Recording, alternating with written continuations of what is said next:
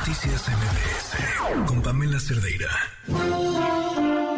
Estimado público, antes de iniciar con nuestro show, les recordamos que está completamente prohibido usar cámaras de video, cámaras de gases, cámaras de autos, tablets, cubrebocas. Porque no me lo recomienda. Mascarillas. ¿No sirven las mascarillas? Credenciales de lector falsas. Dan asco, güey. Computadoras. Y sobre todo, queda estrictamente prohibido alimentar a nuestros invitados. Bienvenidos al Circo Liceum, el lugar donde se enfrentan la razón y la nación. ¡Comenzamos! Advertencia. El siguiente segmento no es presentado por nadie en todo este programa. En MBS Noticias. Estoy de verdad muy emocionada por, por, la siguiente invitada porque es una actriz a la que admiro muchísimo, me parece talentosísima. Y nada más cuando empiece a mencionar algunos de sus trabajos, estoy segura que van a identificar de quién hablo. Pero la razón que, que me motivó a buscarla e invitarla en esta ocasión es que este último trabajo que ha hecho es una cosa espectacular. Y no solo por la actuación que hace en pantalla, que es muy buena, sino que quiero que nos platique los años que le llevó entrenar para hacer ese personaje, que no habla más que del tamaño de profesional que es. Seguramente la conocen por su trabajo en Nosotros los Nobles, seguramente la conocen por su trabajo en esta serie genial How to Get Away with Murder y por supuesto ahora en La Caída. Carla Sousa, ¿cómo estás? Ay, muchas gracias, muy bien. Eh, qué bonito escucharte. Gracias, Pamela. Oye, no, de verdad soy fan de tu trabajo, pero me quedé gratamente sorprendida después de ver la caída que la acabo de ver, eh, de darme cuenta que, o sea, que no usaste una doble. ¿Por qué? Bueno, yo empecé, yo empecé a entrenar eh, en el 2017 en UCLA porque todavía el guion no estaba listo, pero yo sabía que era algo que, que me importaba mucho retratar de una manera digna. Eh, yo eh, fui de niña eh, atleta unos años y, y, yo sabía que yo quería hacer que la película fuera, digamos, aprobada por los mismos clavadistas olímpicos mexicanos, los cuales conocí durante mi investigación de la película. Entonces, yo no quería, eh, en fin, como la historia era un tema muy fuerte, eh, quería como honrarlos de toda manera en lo que se, en lo que podía, pues.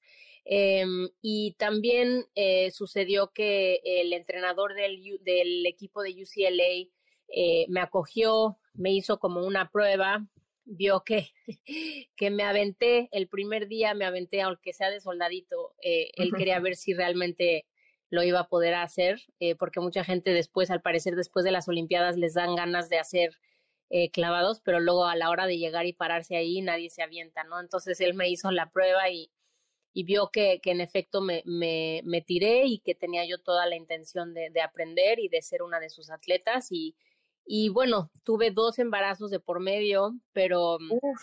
sí, pero ahí, ahí seguí. Y en realidad era porque, mira, no teníamos el dinero de, de hacer eh, efectos especiales. Eh, obviamente tuvimos que tener, eh, no teníamos el dinero para tener stunts. Eh, lo que sí tuvimos eran atletas, todos los atletas en la, todos los clavadistas en la película son clavadistas reales. Eh, y tuvimos a clavadistas reales haciendo eh, también como la que hace a Nadia eh, en dado momento los los abogados de la película no querían que yo me tirara porque claro. por, por temas por temas de, de, seguro seguro de la película y, y, de todo esto y además no teníamos un colchón de tiempo, estábamos en COVID, solo la filmamos en 23 días, fue una cosa muy apretada.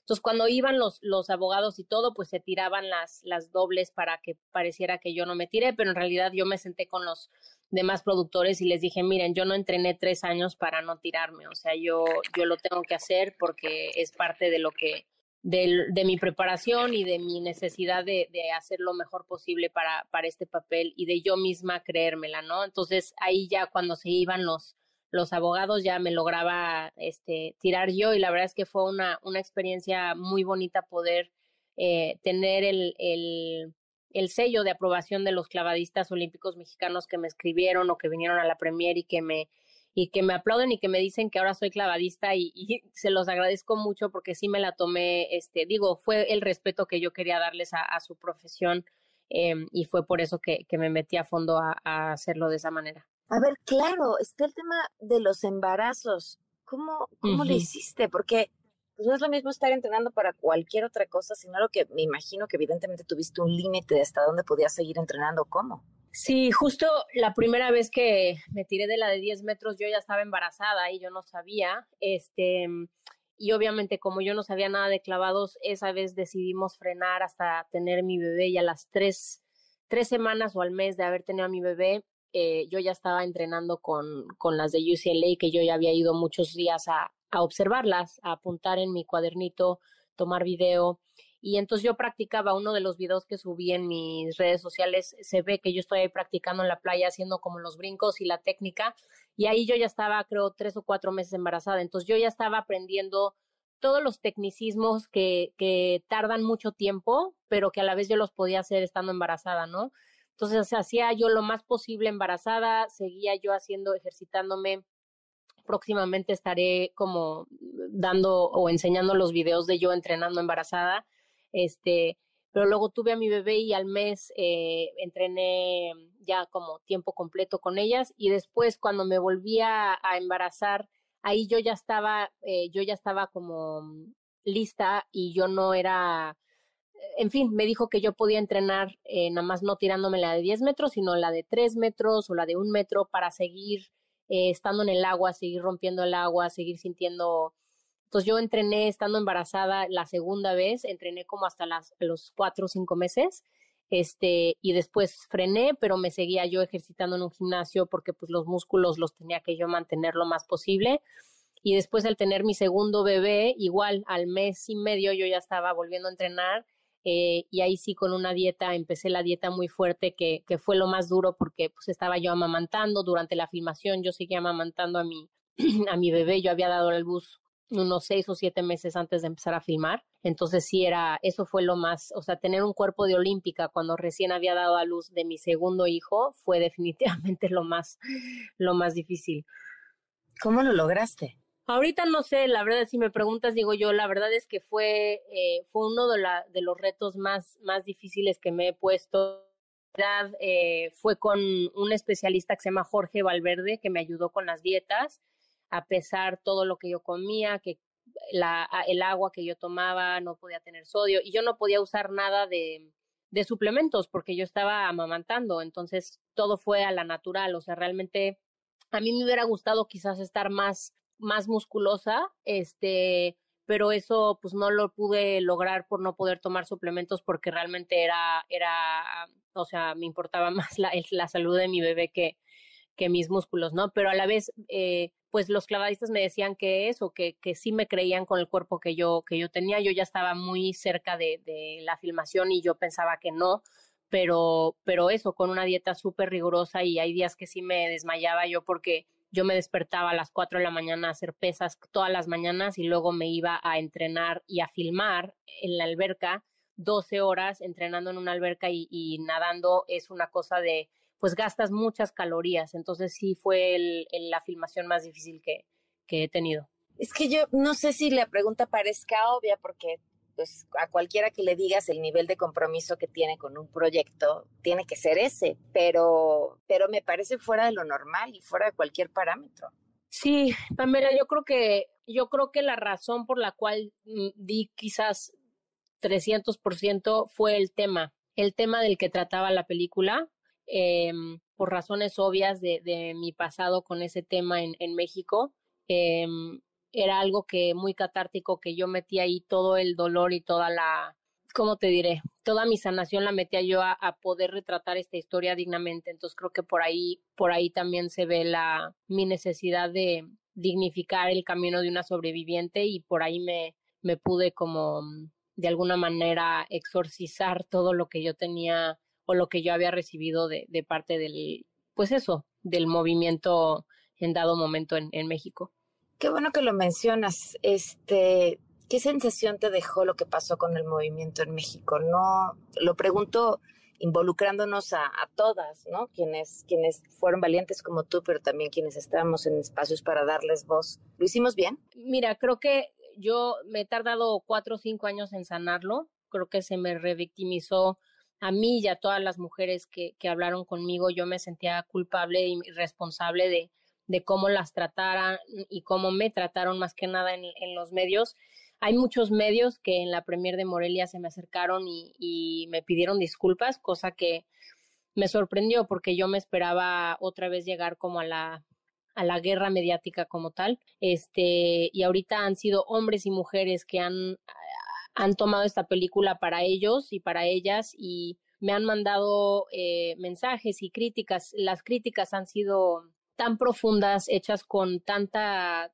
eh, delicadeza que quiero enfocarme en, en la ahora y quizás no en el pasado. Creo que ahora ha habido mucho más crecimiento en la forma en la que se trata el tema, con mucho más cuidado, eh, y era una de las razones por las cuales yo quería que la gente tuviera una experiencia visceral con este tema y no tanto racional, porque en lo racional se pierde mucho los matices, por ejemplo, este, y es difícil explicarlo en un tweet o en las redes sociales y yo no me quería meter a ese morbo o ese, a esa guerra que existía, digamos, mediática. Yo quería retratarlo de una manera digna, entonces me metí cuatro años, pues eso, en un hoyo negro a entrenar y a escribir esta película para poder un día contestar a todos los, todos los agresores y agresiones que estaba yo teniendo por parte de, él.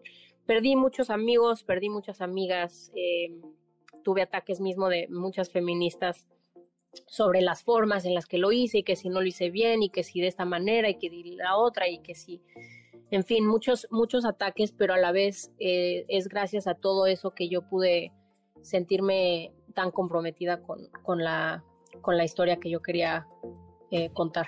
Vamos a una pausa y volvemos.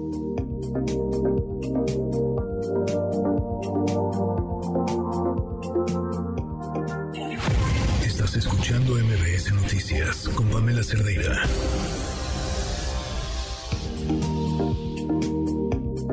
¿Y cómo fue que elegiste la historia? ¿Cómo llegó a ti? Justo eh, estaba yo queriendo hacer un proyecto, esto fue en el 2012, que yo leí sobre las clavadistas mexicanas. Em, me pareció fascinante el deporte, yo quería contar una historia sobre, sobre el deporte y las clavadistas y me topé con, con historias de muchas mujeres que habían sido víctimas y sobrevivientes de, de su entrenador y, de, y del abuso de su entrenador y, una de ellas eh, que es como el, el pilar de, de, de, esta película que es Azul Almazán que fue como mi mentora y mi heroína en, ella alzó la voz antes de, que Tarana Burke y el movimiento Me Too existiera, ella alzó la voz a los 18 o 19 años eh, y tuvo que huir de la Ciudad de México, tuvo que irse este, a Estados Unidos porque la amenazaron de muerte y fue algo muy fuerte que ella vivió y, y una humillación muy fuerte de parte de, de, todos del comité. Entonces yo usé muchas historias de todas las que yo escuché y, y, y tomé nota del abuso de, de poder que existe eh, porque lo quería, lo quería remarcar en este ámbito, pero que fuera como universal y yo quería que todos nos diéramos cuenta que es un tema que, que, no es especial ni para el entretenimiento ni para el deporte, sino que sucede en, muchos ámbitos y las sociedades de silencio que existen y permiten que estas cosas sigan sucediendo. Y también los matices, como dije, las complejidades y los grises, donde uno piensa, no, donde hay, de donde hay abuso no hay amor. Y no es cierto. En la mayor parte de las veces el abusador existe dentro de nuestras lazos familiares, este, amistades más cercanas. Entonces, es muy fácil para la gente decir, bueno, denúncialo, di, ¿sabes? Como, este, pero es muy difícil cuando la persona es parte de tu vida, es parte de tu familia. Entonces quería yo demostrar un poco lo, lo complicado que es, este, para que no violentemos tanto a, a las sobrevivientes a hacer eh, lo que quizás ellos ni ellos harían, ¿no? Como un poco concientizar la, la situación y profundizarla un poco más. Entonces, investigué como dos años, hice muchas entrevistas, platiqué con las clavadistas, eh, con especialistas en violencia de género. Eh, y luego sucedió todo lo, lo, mío, que ahí fue cuando yo logré eh, concientizar lo que había vivido yo, nombrarlo. Fue cuando decidí alzar la voz y todos los ataques y cuestionamientos que yo recibí los iba yo escribiendo como eran como una muestra muy perfecta para mí de mostrar que era lo que la gente aún no entendía, ¿no? Entonces eso todo lo, lo, lo metía yo a la, a la película de alguna manera y al, y al guion. ¿Lograste sanar? O sea, fue este, fue este una terapia brutal. ¿Cumplió su objetivo? eh, creo que, qué buena pregunta. Quiero decir que sí.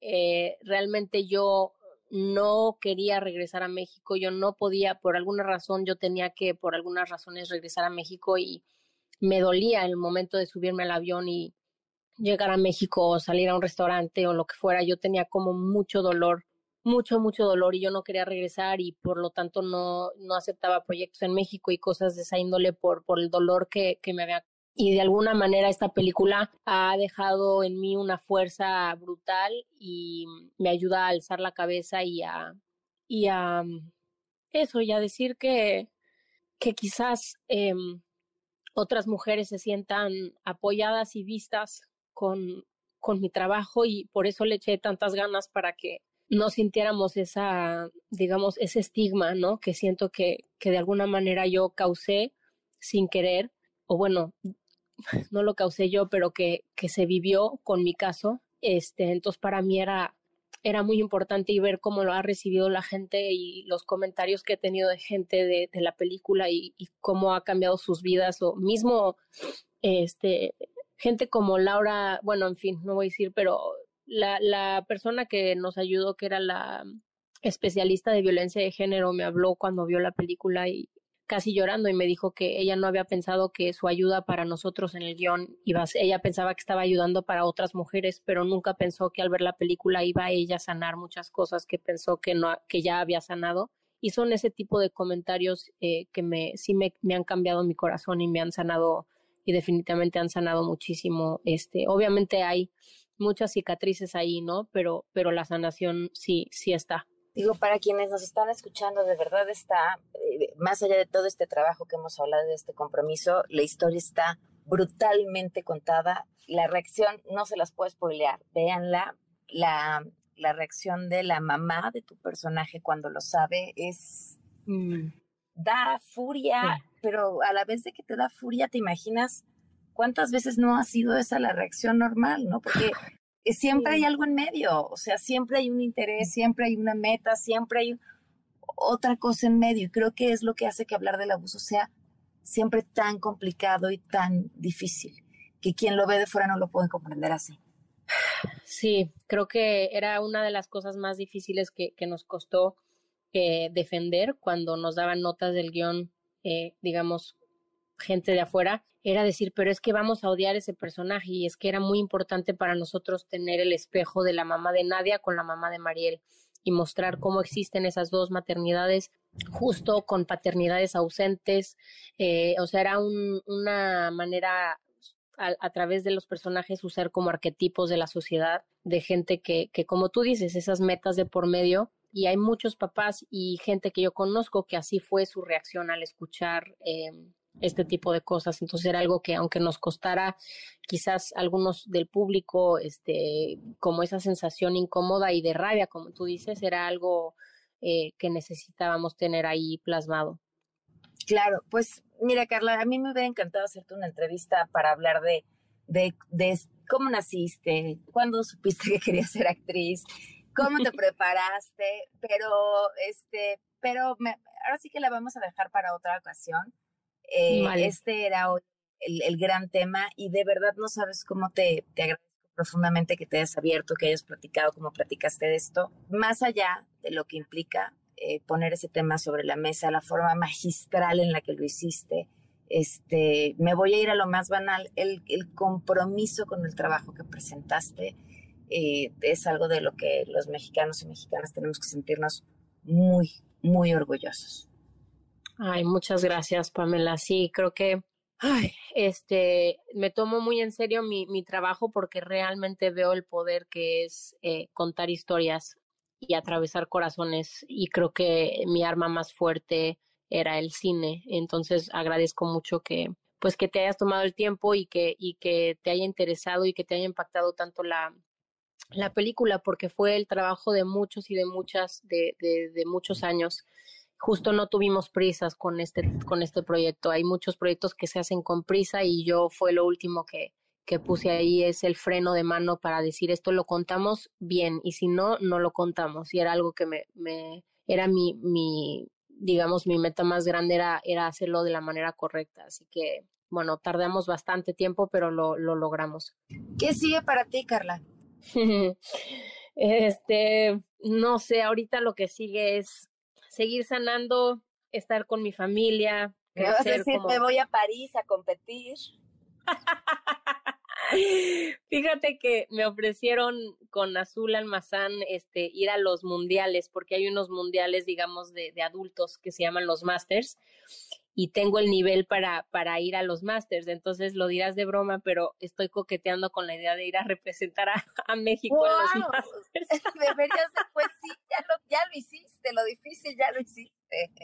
Sí, ¿verdad? Sí, lo que sí ahorita es la dieta ya no existe. Eso sí, Navidad, véngase, o sea, he estado comiendo a gusto, disfrutando de eso, del tiempo libre, porque sí fue, fueron muchos años de, de rigor, entonces ahorita estoy como disfrutando estar tranquila, eh, me he tomado este tiempo de descanso después de la, de la promoción de la película, porque a la vez por el tema, pues se vuelven conversaciones, este, densas este y experiencias que comparto con otras y con otros que, que también son fuertes. Entonces sí necesitaba yo tomarme un espacio y, y no nada más correr a lo, a lo siguiente y esperar a que Dios me traiga la siguiente semilla de, de historia que, que, me interese de esa manera y que yo quiera contar, porque sí, eh, definitivamente me, me, me ha mal acostumbrado esta historia de, en el sentido de lo importante que es contar este tipo de historias. Entonces sí, sí estoy de acuerdo con hacer películas para entre, el entretenimiento y eh, este palomeras y, y, comedias y todo eso no estoy peleada para nada con eso pero a la vez